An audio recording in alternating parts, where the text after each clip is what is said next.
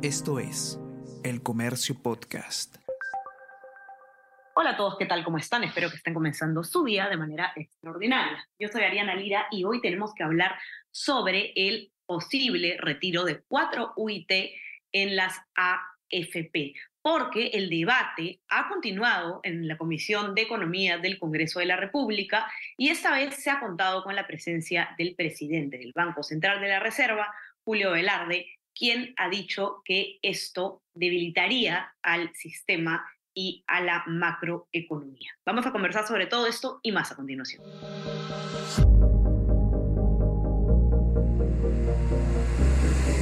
Tenemos que hablar con Ariana Lira.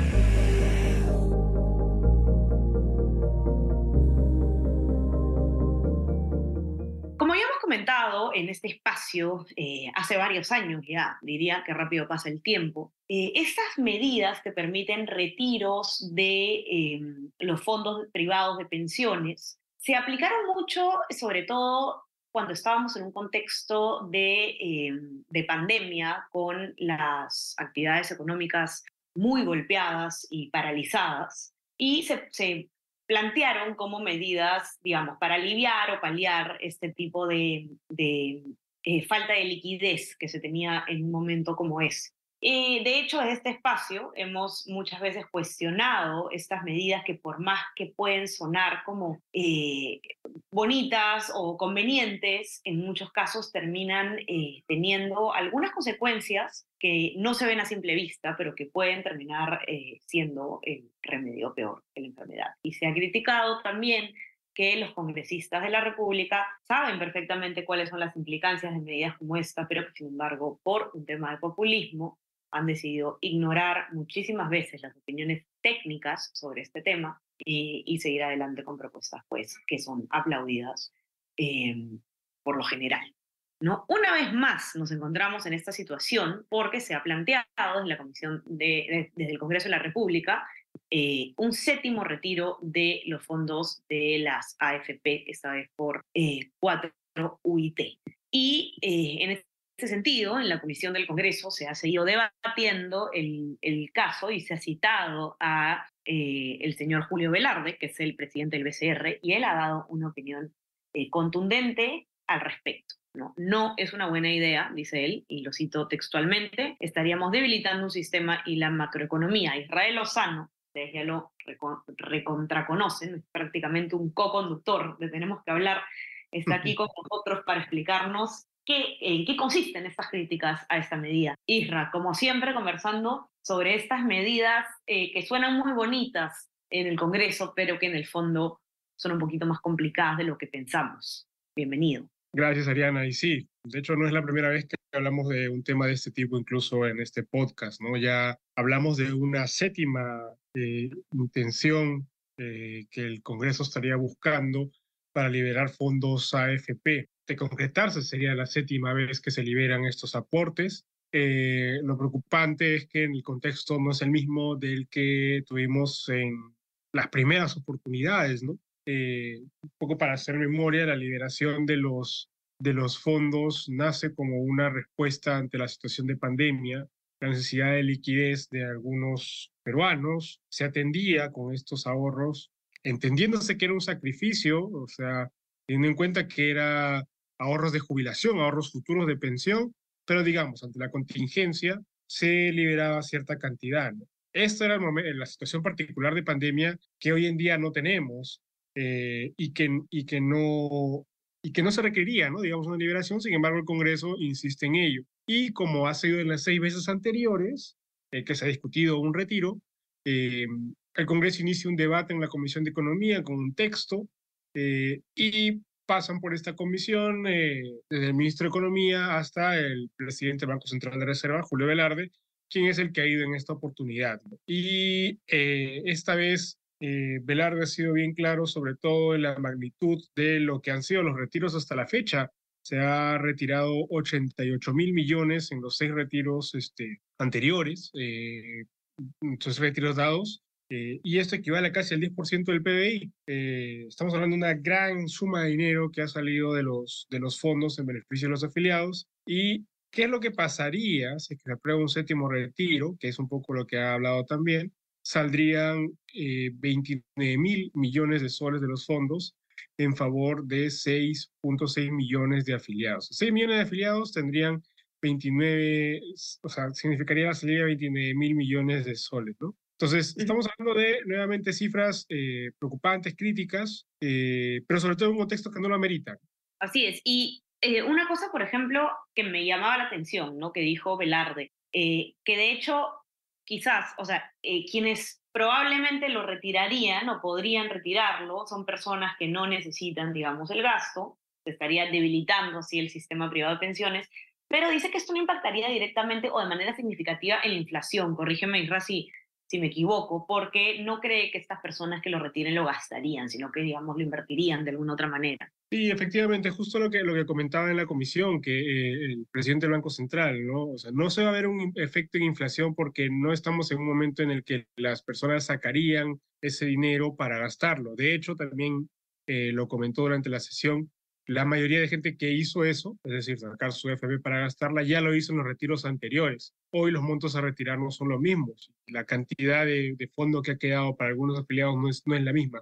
Entonces, lo que, es, lo que Velarde aclara es que esto no tendría un impacto en inflación porque la salida sería principalmente por aquellos afiliados que no quieren tener su dinero en la AFP, que es un hecho real concreto, hay personas que no la quieren ahí, o que la quieren llevar a una opción que tenga otro tipo de rentabilidad, que también es otra, digamos, de las situaciones reales concretas que se ve hoy en día entre los afiliados, entre lo que manifiestan los afiliados. ¿no? Eh, pero eso, eso lo ha llevado a, explicar eh, al presidente del Banco Central algo mucho más importante y que, y que justo eh, destacamos en la nota publicada en el comercio, que es que los retiros eh, no es que generen un impacto inmediato, no es que al salir el dinero, por ejemplo, de aprobarse en esta séptima ocasión, no es que vayamos a ver un efecto catastrófico directo en la economía, ¿no?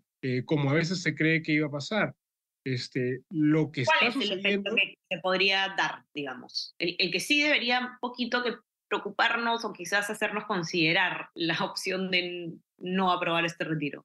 Bueno, pero el, mayor impacto siempre es sobre los afiliados y sobre el sistema, ¿no? O sea, eh, ese, ese, es el principal impacto del que, del que siempre se discute en, esto, en estas situaciones, ¿no? Más allá que el impacto macro, porque el impacto macro básicamente está situado en que los, los las AFPs tienen que vender los activos más líquidos que tienen para poder tener liquidez y entregar a los afiliados. Esto en buen cristiano es, si yo tengo que moverle plata al afiliado, tengo que, tengo que vender, digamos, las, o, retirarme las inversiones que yo tenía con la plata que había apostado para, para poder este, ganar rentabilidad, sacarla y poder entregársela. Eso hace que se muevan el precio de los bonos, eh, afecta un poco el tema de financiamiento de, por parte del Estado. Es una cadena un poco más larga que que tampoco tiene una reacción inmediata. El impacto más fuerte siempre es sobre los afiliados. Pero a lo que quería llegar, Diana, también es que eh, el impacto más fuerte es el de la erosión de un sistema, ¿no? Que Velarde lo dice, no hay un impacto inmediato, hay una erosión. Son siete retiros que vienen afectando la economía y que poco a poco están como, primero generando contingencias eh, y después, eh, por ejemplo, descapitalizando de alguna u otra manera, afectando el mercado de capitales que existe en el país. Entonces, hay impactos que se están sintiendo que no se sienten inmediatamente, pero que sí estamos, digamos, afectando la macroeconomía, como bien dice Belardo. Así es.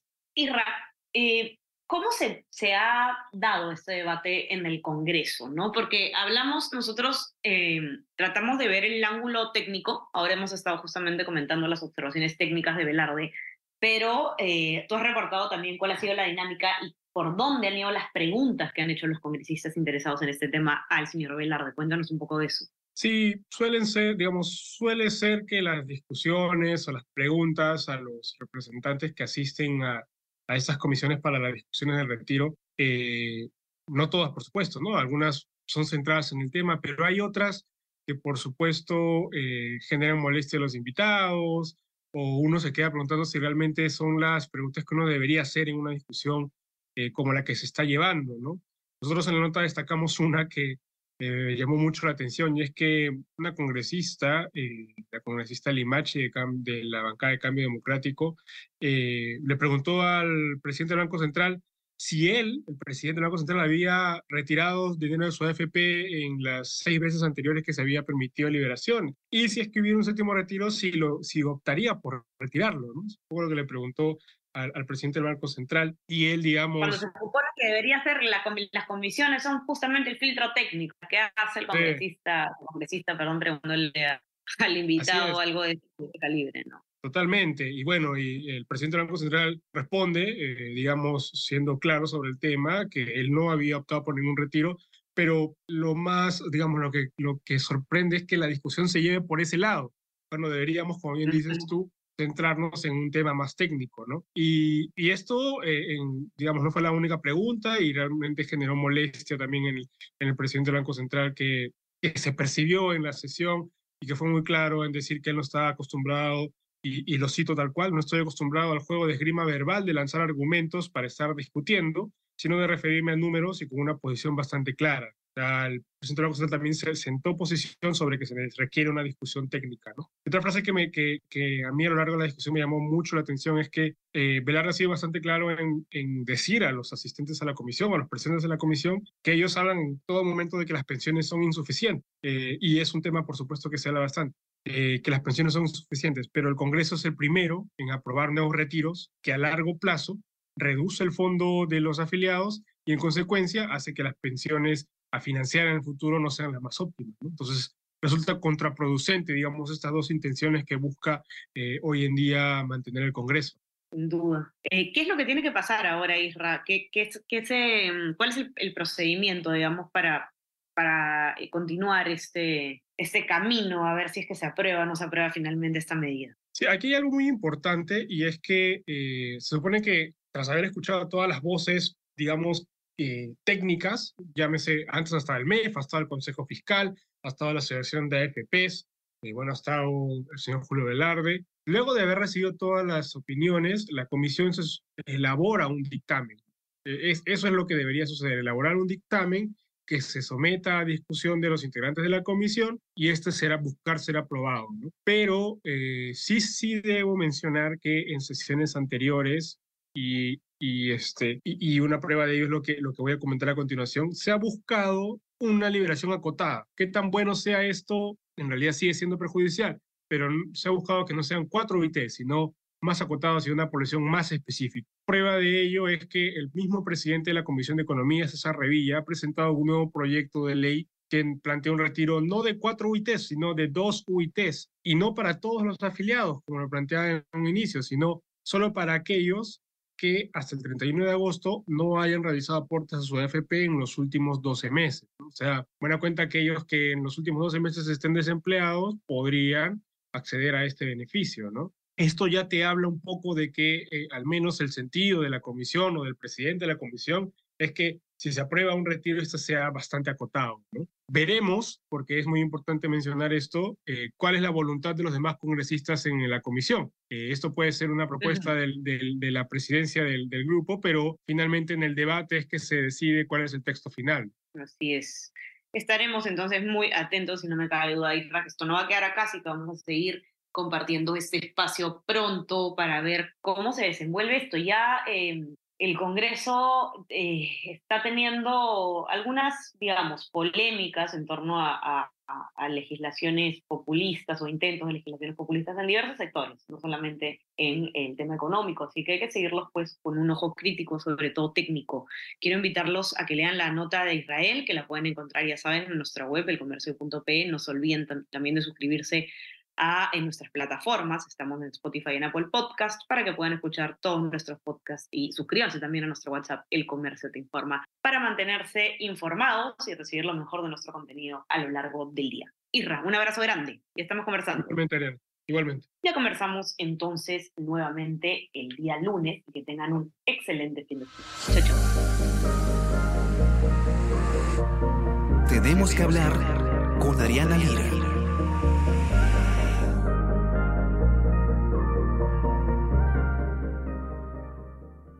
Esto es El Comercio Podcast.